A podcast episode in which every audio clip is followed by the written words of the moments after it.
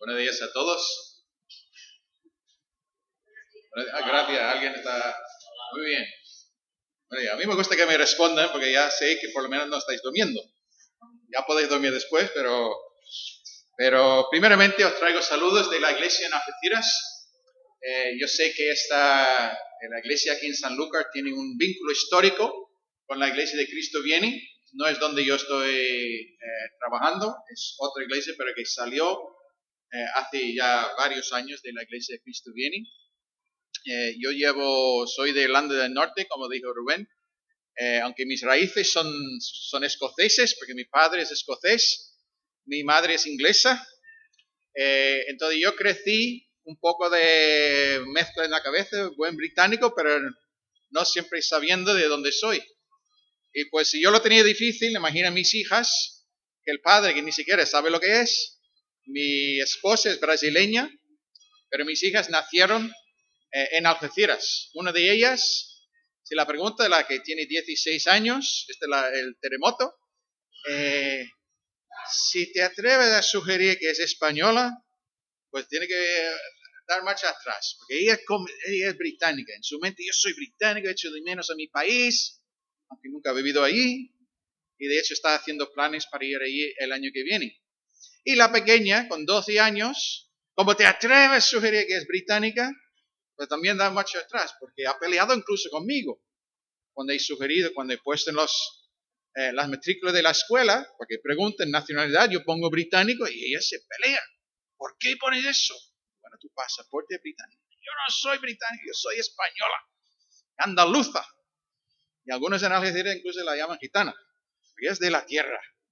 Es muy de aquí. Entonces somos una familia así mezclada, pero sirviendo al Señor en Algeciras desde hace, en el caso de hoy mi mujer, hace 18 años llevamos en Algeciras. Este es mi primer domingo aquí en San Lucas. Bueno, estuve eh, hace unos meses en la encomendación de Rubén y Miriam al ministerio pastoral.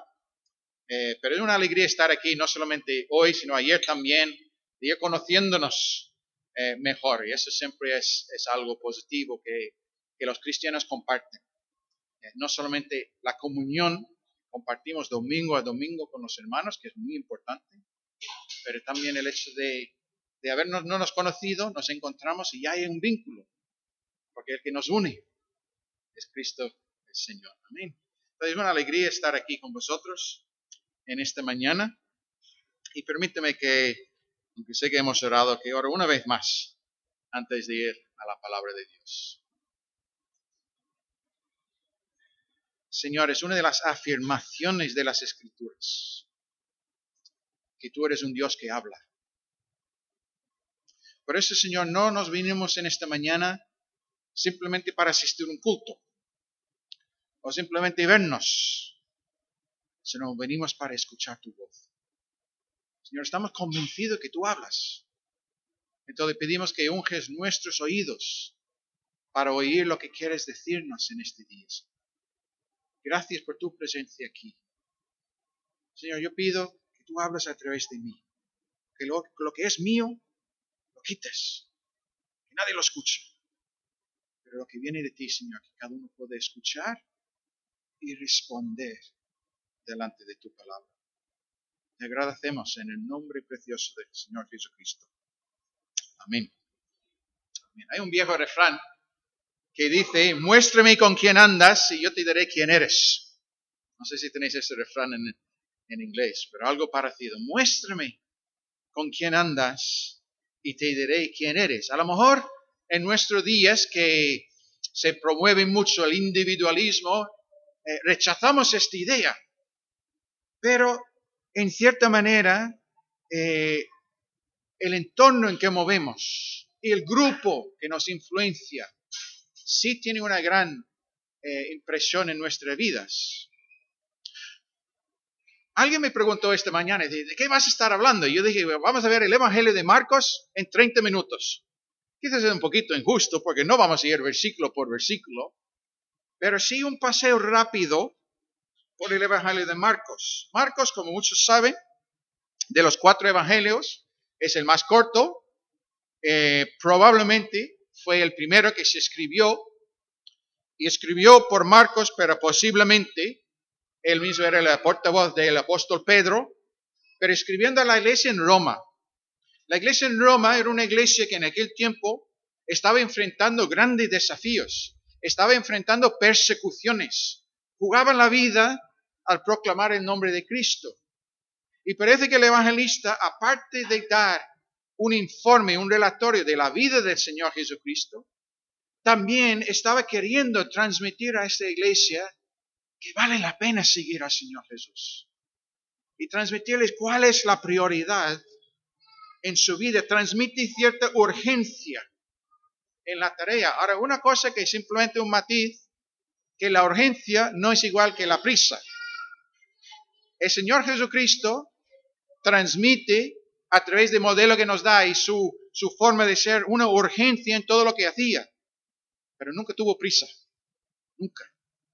Entonces nosotros tenemos que hacer ese equilibrio entre la importancia con que debemos enfrentar las tareas, pero sin, sin correr con prisa y dejar algunas cosas sueltas por el camino. Si lees el primer capítulo, y no lo vamos a leer por el tiempo, pero yo os animo, si, puedes durante la semana, apartar, yo creo que entre una hora y veinte y una hora treinta como mucho, para leer entero el Evangelio, para ver el fluir eh, del evangelista. Pero leyendo el primer capítulo, Marcos tiene prisa en ese sentido. no quiero decir que es una contradicción lo que acabo de decir, pero este ritmo no tiene tiempo de contarnos nada de la Navidad, del nacimiento de Jesucristo. Simplemente principio del Evangelio de Jesucristo, Hijo de Dios, y ¡pum! Está directamente a la acción. Y si lees todo el capítulo, es interesante que unos 11 veces, según la traducción que lees, pero si lees y, a veces se, se traduce de una forma diferente, pero dice luego, de repente, enseguida, inmediatamente, y hay un... Y llegas al final del primer capítulo de Marcos, estás cansado. Porque va a un ritmo de pum, pum, pum, pum. Pero muy curioso que al final del capítulo, o hacia el final, hay un episodio que incluso en medio de esa tarea, en medio de la urgencia del ministerio del Hijo de Dios, porque así empieza Marcos, principio del Evangelio de Jesucristo, Hijo de Dios, y le vemos corriendo por las ciudades, y le vemos atendiendo las necesidades de personas y sanando los enfermos, pero también dice que se aparta tiempo para orar. Y en el versículo 35 dice, levantándose muy de mañana, siendo aún muy oscuro, salió y se fue a un lugar desierto. ¿Ves el cambio de ritmo? La importancia de tomar tiempo aparte en medio de la urgencia de la tarea. Más curioso aún es que cuando los discípulos se levantan, le van buscando, y dice en versículo 37, y dice, hallándole le dijeron, todos te buscan. Jesús, ha sido un exitazo.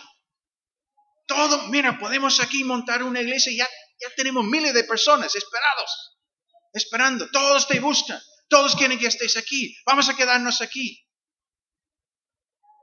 Y Jesús dice, no, no puedo.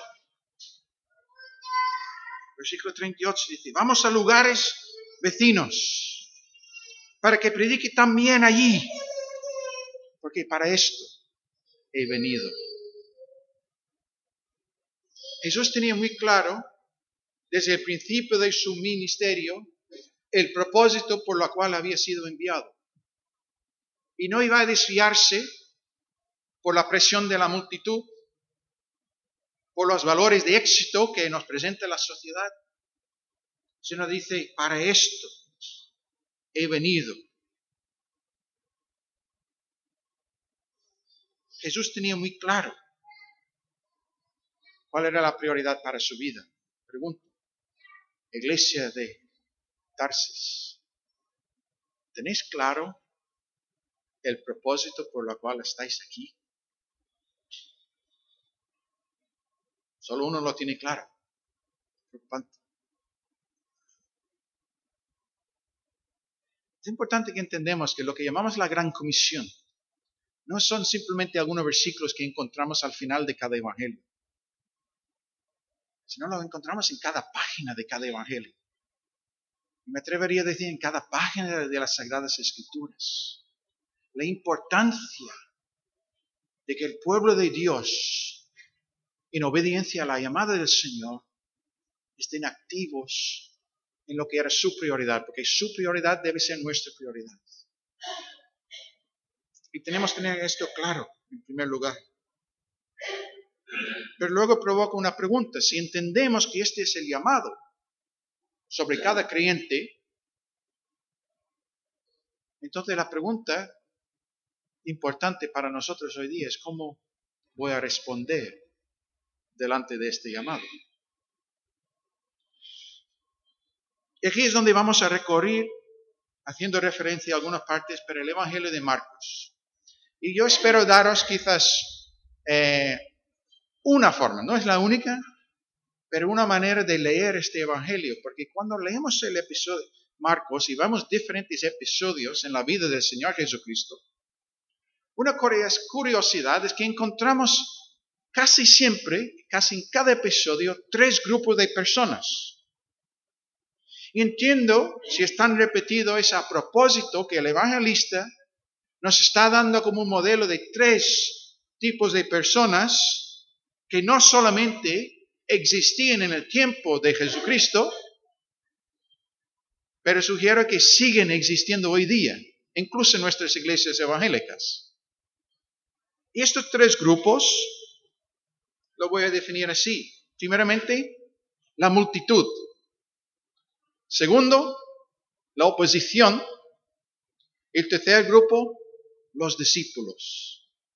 La multitud, la oposición y los discípulos.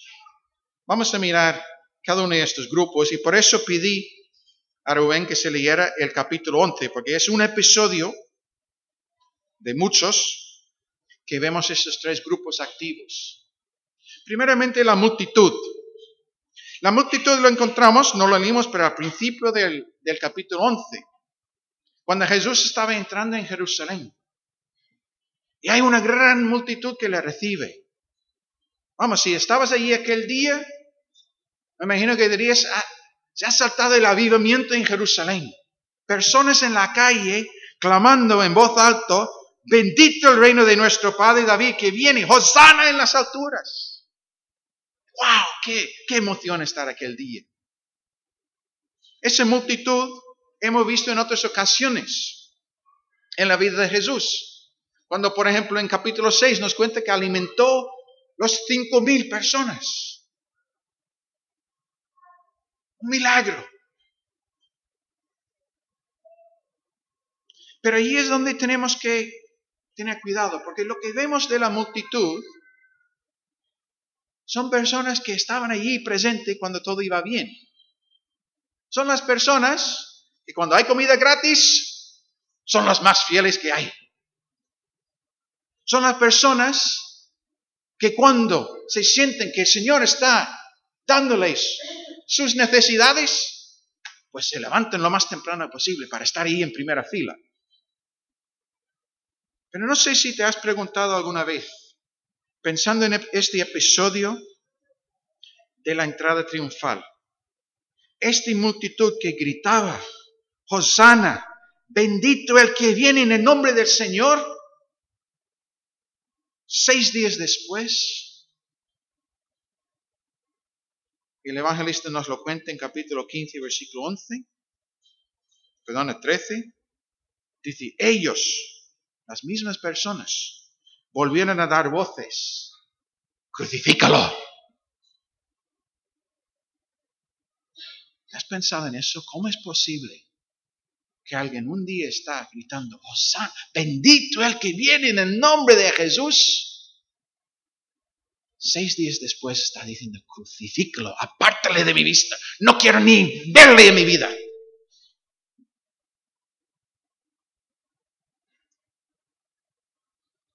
Hay un episodio muy importante en el que yo, en mi lectura de este evangelio, es el, como el núcleo, el centro del evangelio.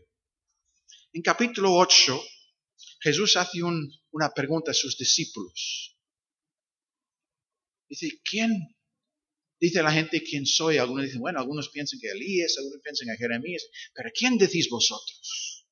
Y Pedro confiesa y dice, tú eres el Cristo. Esta gran confesión en un momento clave. Pero justo después dice, este es capítulo 8, versículo 31, y comenzó a enseñarles, hablando de Jesús, hablando a sus discípulos, que le era necesario al Hijo del Hombre padecer mucho y ser desechado por los ancianos, por los principales sacerdotes y por los escribas, y ser muerto y resucitar después de tres días. Qué difícil era para los discípulos entender este mensaje. Pero entonces saltando un poquito más, aún peor. Porque dice, llamando a la gente y a sus discípulos, les dijo, si alguno quiere venir en pos de mí, niéguese a sí mismo y tome su cruz y sígame.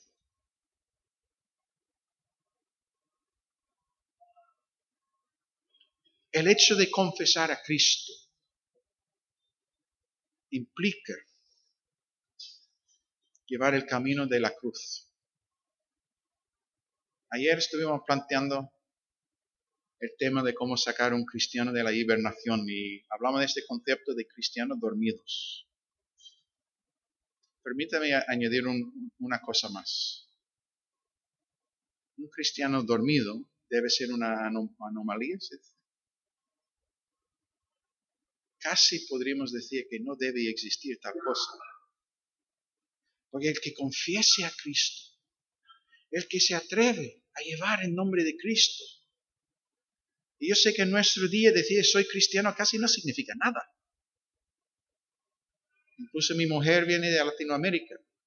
No dice eso si hay algunos latinos aquí, no lo digo para como crítica, pero en Brasil, por lo menos decir soy evangélico no significa nada. Porque las personas lo dicen fácil, pero sus vidas no dan evidencia. Pero nosotros debemos de ser de los que sí, conscientes de que si confesamos el nombre de Cristo, eso implica llevar el camino de la cruz. Y eso entiendo yo, en el fondo, es el problema de la multitud. Eso es el por qué este grupo puede un día estar diciendo, bendito el que viene en el nombre del Señor, y seis días después diciendo, no, no quiero ni siquiera mi vida. ¿Por qué? Porque en el fondo ellos quieren a Jesús, pero que ellos ponen las condiciones. O sea, yo quiero a Jesús en mi vida, pero bajo mis condiciones. Donde cuando yo estoy recibiendo lo que yo quiero, bien, lo quiero. Cuando a mí me da todo bien y Él contesta todas mis oraciones tal y cual yo lo pido, pues lo quiero en mi vida. Gloria a Dios. Aleluya. Pero cuando las cosas no van bien, cuando me invita a tomar mi cruz, yo estoy fuera. Este Jesús no quiere mi vida. Inconscientemente lo que hace la multitud es crean, crean, crean su propio ídolo, que le llaman Jesús, pero no es Jesús como se revela en las Escrituras. En el fondo, quizá la pregunta es si tu vida es del Señor o no. Hay una cosa muy importante que tenemos que tener claro cuando recibimos al Señor en nuestras vidas.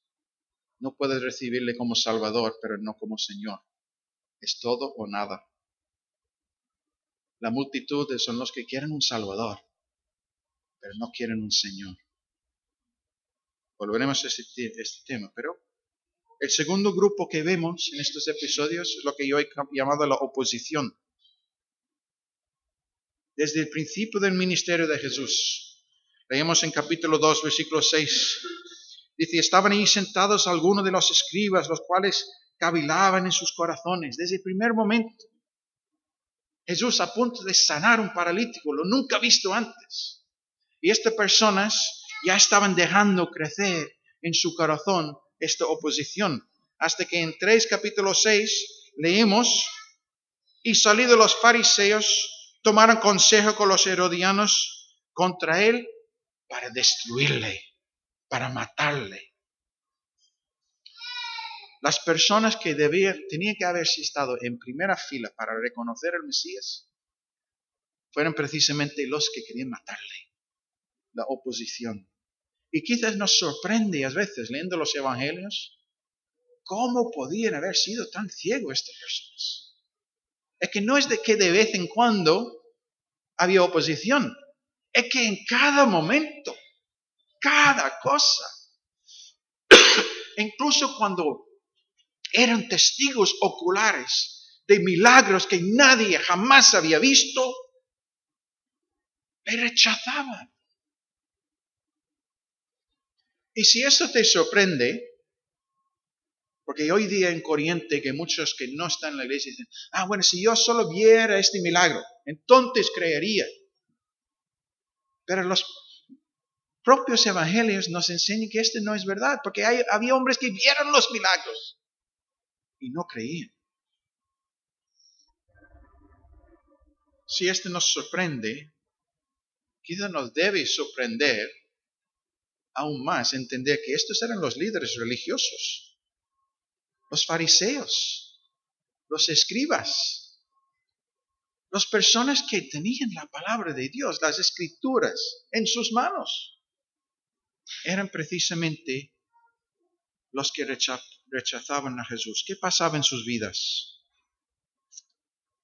En versículo 18 del pasaje que leímos, nos dice otra vez, y lo oyeron las escribas. ¿Qué es lo que oyeron?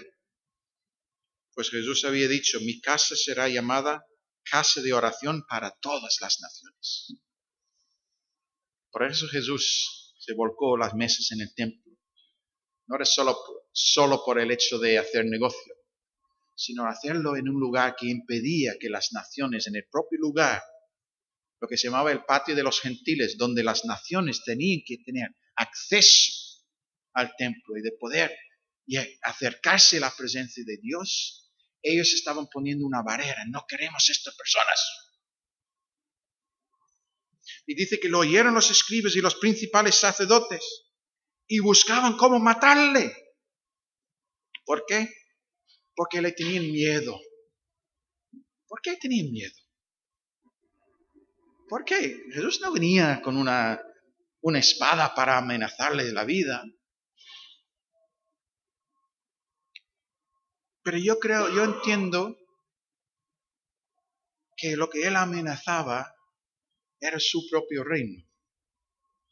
Ellos usaban un vocabulario sobre el reino de Dios, pero en su corazón estaban construyendo su propio reino, su propio estatus, su posición en la sociedad. Ellos eran los que mandaban, ellos eran los que dominaban las masas. Pero si vienen todas las naciones, pues aquí no pintamos nosotros nada. Un fariseo tenía un estatus, por decirlo así, en el pueblo de Israel. Pero si vienen los árabes, ¿qué hacemos con ellos? Y ellos estaban construyendo su propio reino.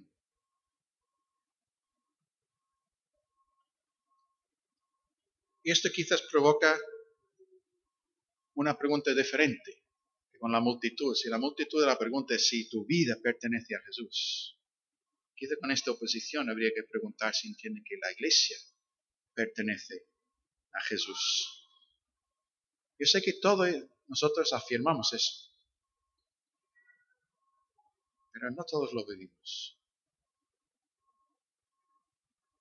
Y antes de pensar en otros, porque es muy fácil ya recibir la palabra de Dios y lo bueno que sería para otro. Pero a mí me corresponde también evaluar mi propia vida. ¿Será que yo soy culpable de eso también? Eso es, un, es una tentación para los que están en un ministerio, pastores, ancianos, diáconos, pero también es una tentación para personas que están involucrados. Quizás no tenemos un reino muy grande, pero yo he visto este, ese espíritu. Incluso en una profesora de escuela dominical. Este es mi cuarto, este es mi territorio. Aquí mando yo. Cuidado. Cuidado. Si la multitud quiere a Jesús, pero bajo sus propias condiciones que ponen ellos, La oposición no quiere a Jesús de ninguna forma. Y miren, eran los que más enseñaban sobre el Mesías. Cuidado.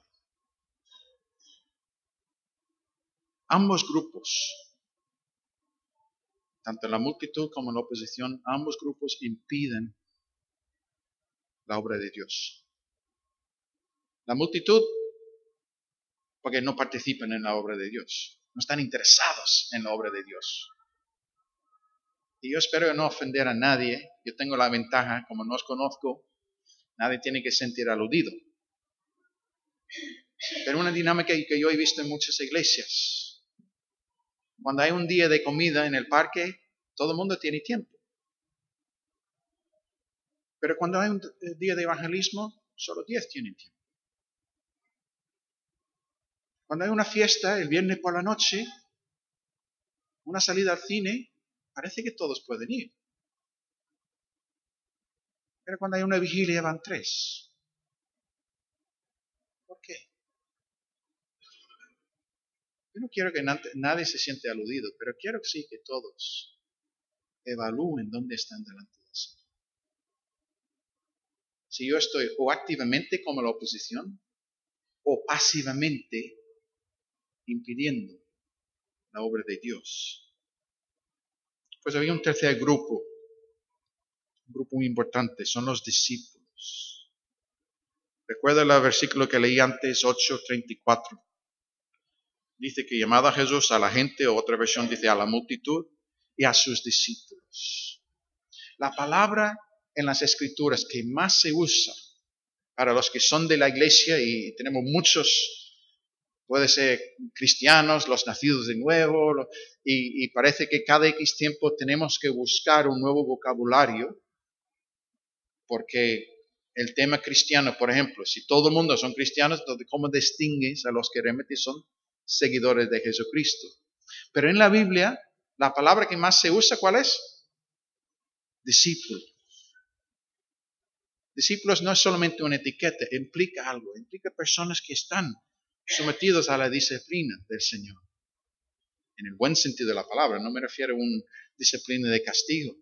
Es la disciplina del atleta que entrena para una meta.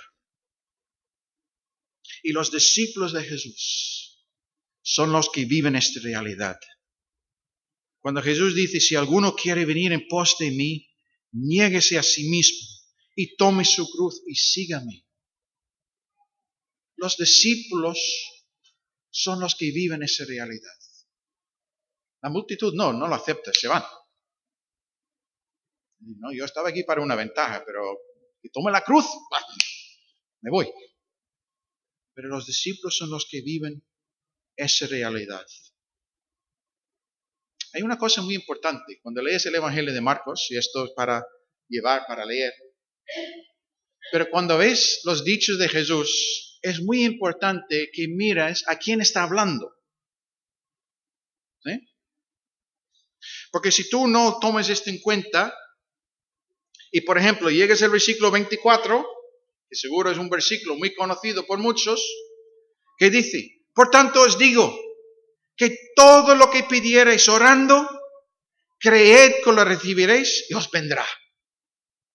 ¿Alguien que no ha escuchado este versículo?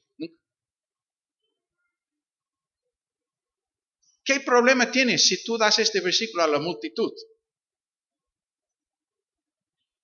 ¿Qué problema? ¿Qué hace la multitud con este versículo? Rota las manos. Todo lo que yo pido. Este es como la lotería espiritual. Y perdona si, me, si suena un poquito desrespetuoso. Pero esta es la actitud que algunos dan, cogiendo este versículo fuera de contexto. Bueno, tú puedes en oración lo que quieras. Jesús nunca dijo eso. Primeramente Jesús dijo eso a los discípulos. Es que Jesús puede entregar esta promesa a una persona que está viviendo la realidad de la cruz. Porque una persona así no pide conforme a sus propios avaricias o sus propios deseos. Pide conforme a lo que él sabe que va a agradar el corazón del maestro. Los discípulos viviendo la realidad de habiendo negado a sí mismo, entonces no, no piden conforme a sí mismo, conforme a sus necesidades. Piden conforme a lo que desea el Señor. Piden conforme a cosas que le van a agradar. Nosotros tenemos que ser este tipo de personas.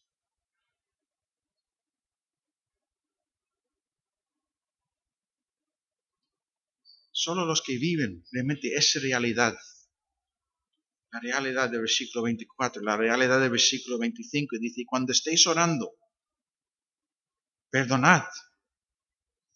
Si tenéis algo contra alguno, esta es la realidad de la vida cristiana. Que muchas veces los que no perdonan es porque no están dispuestos a llevar su cruz. No están dispuestos a negarse a sí mismos. Esto es complicado. Los discípulos son los que quieren a Jesús bajo sus condiciones porque entienden que es lo mejor para sus vidas. Y este es el grupo que Dios va a usar para transformar a España. Este es el grupo que Dios va a usar para transformar San Lucas. Dios puede hacer más, y eso lo digo con todo respeto. Pero Dios puede hacer más con un discípulo que con mil de la multitud. Porque la multitud al final no está interesada en sus caminos, pero el discípulo sí. Y lo puede hacer con uno, con dos, con veinte, con cincuenta. Pero Dios hoy, como en toda la historia, está buscando discípulos. No está buscando números. Jesús nunca dijo, ir por todo el mundo y hacer estadísticas. Grandes números, dice, ir por todo el mundo y hacer discípulos. Es nuestro mandato.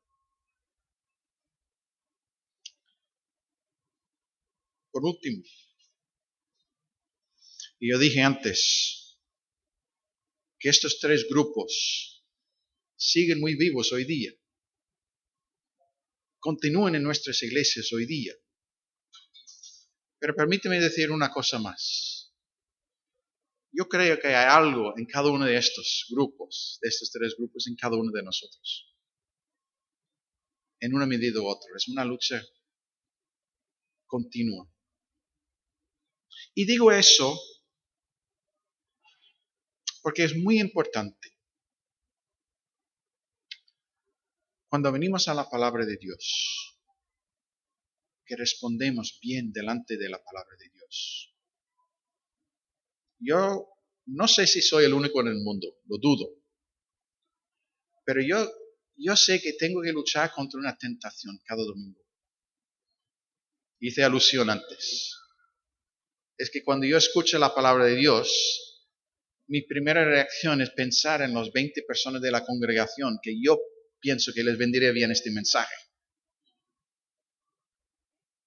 Oh, espero que fulanito esté escuchando porque este va para él. Puede ser que nadie tiene esa tentación aquí esta mañana, entonces perfecto. Pero por si hay alguien, tenemos que luchar siempre para recibir esta palabra en mi vida. Y Señor, ¿qué es lo que tú quieres desafiar en mí? Muéstrame las áreas donde yo soy ciego y yo no quiero salir de aquí criticando a las cinco personas de la iglesia que yo pienso que son de la oposición. Estos mandones. Yo quiero en primer lugar, Señor, que tú demuestres donde yo demuestre este espíritu en mi corazón. Y quítalo y límpiame.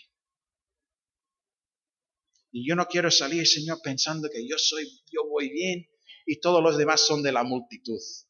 Y esta que nunca viene la oración Mira este que nunca viene al evangelismo. Cuidado, hermanos. Puede ser que, que no viene a la reunión de oración porque hay circunstancias que lo impiden, pero es un guerrero de oración en su casa. Cuidado. Entonces la pregunta clave para cada uno de nosotros en el fondo es, ¿qué lugar tiene Jesús en tu vida? ¿Es de verdad como afirmamos, como cantamos, Señor de tu vida? ¿Es de verdad Señor de esta iglesia? ¿O es simplemente alguien que voy buscando ayuda cuando lo necesito? Cristo llamó a la multitud y a los discípulos, pero solo los discípulos le hicieron caso, viviendo esta vida de negarse a sí mismo, llevar su cruz y sígame. ¿Cómo debemos responder si yo me identifico con uno de estos grupos? Permíteme decir eso. Si eres o entiendes que has sido parte de la multitud, llevas muchos años en la iglesia, pero realmente no has bebido esa entrega, ese como viaje emocionante que es andar con Jesús. Yo no vengo aquí hoy para criticar ni para hundir a nadie. Pero sí vengo para decir que el llamado de Jesús continúa allí. Y hoy mismo puede ser un día que tú de nuevo renueves este compromiso, esta entrega al Señor. Y mi sugerencia, que en tus oraciones, que toma un tiempo esta tarde o incluso esta mañana si tienes que quedarte aquí, pero no te levantes en un momento dices, bueno, a partir de ahora, Señor, voy a hacer esto, esto, esto y el otro. Yo creo que la, la quizá la oración honesta sería, primer Señor, confieso que he sido así. Reconozco que lucho en estas áreas. Ayúdame. Renuevo mi deseo, mi entrega, mi compromiso delante de ti en esta mañana. Pero Señor, ayúdame. Quiero seguirte. Quiero tomar mi cruz. Quiero negarse a mí mismo. Ayúdame a entender lo que esto significa. Porque es un camino. Si eres de la oposición, y así lo voy a ampliar no solamente a los religiosos, pero puede ser personas aquí hoy. Puede ser, iba a decir primera vez en la iglesia, no quiero decir eso por, porque sé, porque anunciaron, pero yo no, yo no le conozco, pero puedes tener poco tiempo aquí. Puedes llevar 50 años viniendo a la iglesia. Pero te das cuenta que en el fondo nunca has confesado tus pecados y nunca has reconocido a Jesucristo como Señor y Salvador de tu vida. Déjame decirte en esta mañana, la invitación de Jesús es tan presente hoy como hace dos mil años. Y Jesús ofrece la salvación a cada uno que viene a Él en arrepentimiento para recibir perdón de pecados y para recibir vida nueva que Jesús te promete hoy. Si tú reconoces que estás en este grupo, yo, yo quiero decirte que tú ahora mismo en tu corazón, tú puedes orar para recibir la vida nueva que Jesús te ofrece. Yo no voy a hacer porque no me gusta eso de, repite esta oración después de mí. Yo me convertí con ocho años en mi cama. Yo no estuve con nadie, pero en mi cama vine a la convicción del Espíritu sobre mi vida. Que yo era hijo, yo era pecador. Yo era hijo de pastor. Pero yo reconocí que no era salvo. Y aquella noche en 1980 recibí el Señor en mi vida. Tú lo puedes hacer hoy.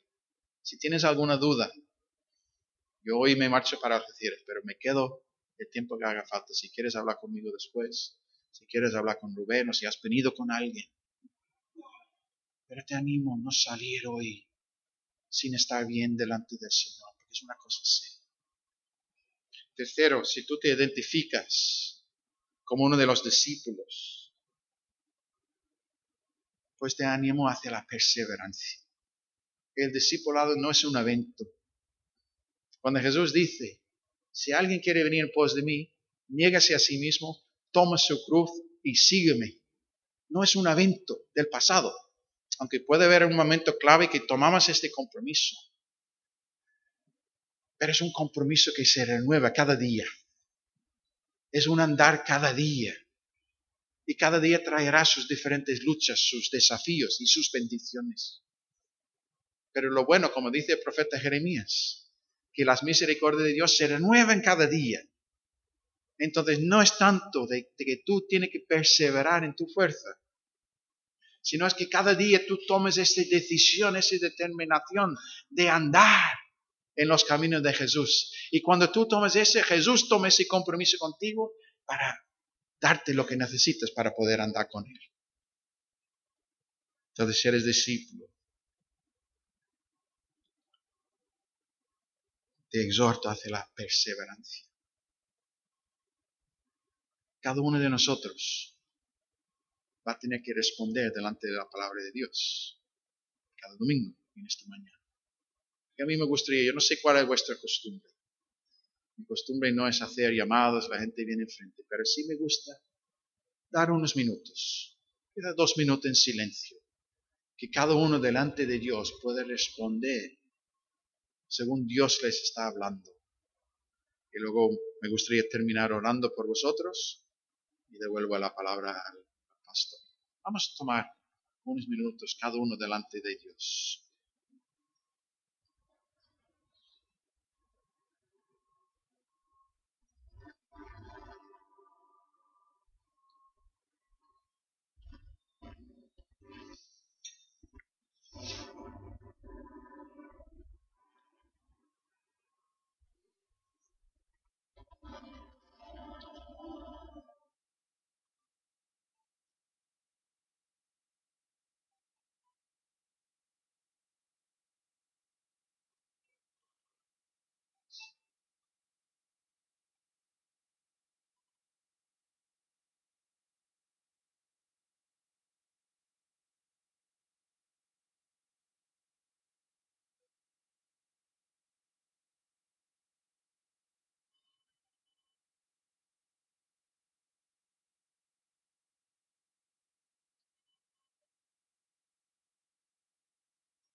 Señor, afirmamos al principio que entendemos que tú eres un Dios que habla.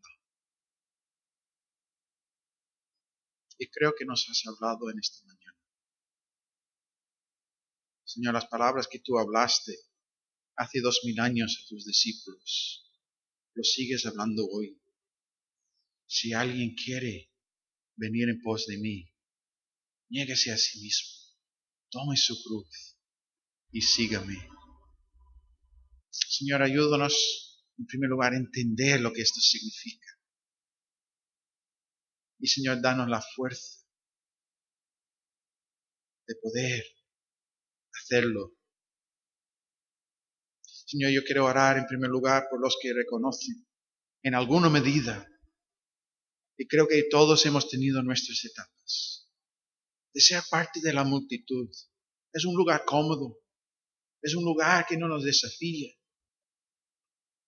pero Señor, no es donde tú quieres que estemos. Señor, queremos renunciar a ese tipo de religiosidad. Que queremos ser discípulos. Señor, yo quiero orar en esta mañana por si hay alguien aquí, Señor,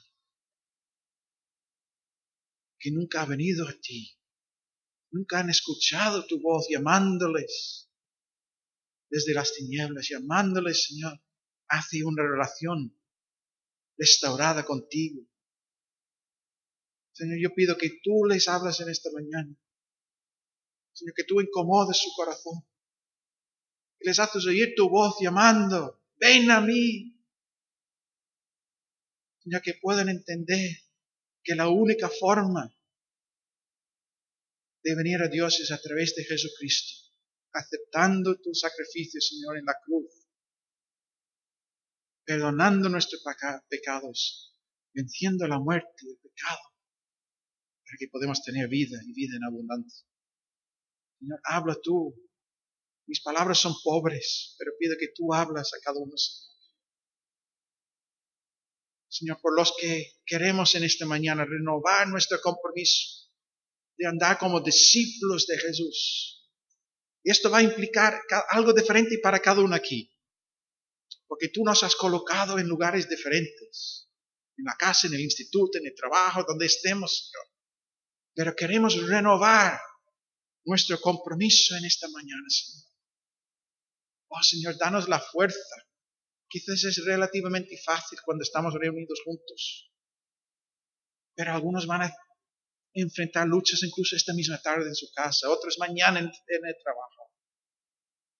Y Señor, cuando declaramos y renovamos nuestro compromiso, lo hacemos juntos, Señor, reconociendo nuestra total dependencia de ti, de tu Espíritu. Nosotros no podemos, pero pedimos que tú sí lo haces a través de nosotros. Nos llevas en este camino. Ayúdanos a entender todo lo que eso implica. Señor, renueva nuestra visión de nuestra tarea, de la urgencia de la tarea y también del, enfoque de propósito que estamos aquí para servirte. Estamos aquí para llevar el Evangelio a cada criatura, Señor. Y ayúdanos a hacer nuestro empeño y poner todo lo que tenemos, todo lo que somos en el altar delante de ti y decir, Señor, úsame para tu gloria para tu y para la extensión de tu reino. Señor, bendícenos en la forma que respondemos delante de tu palabra. Y te agradecemos en el precioso nombre del Señor Jesucristo. Amén.